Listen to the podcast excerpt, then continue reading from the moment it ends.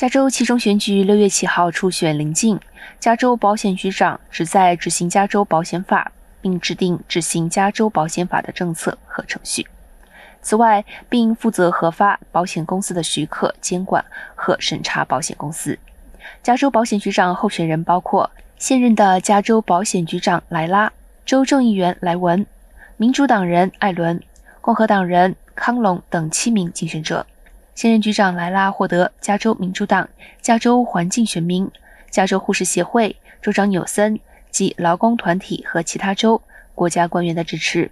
但现任局长莱拉面对最突出的挑战者是民主党州众议员莱文。莱文得到加州民主党进步连线主席、加州民主党退伍军人核心小组主席的背书。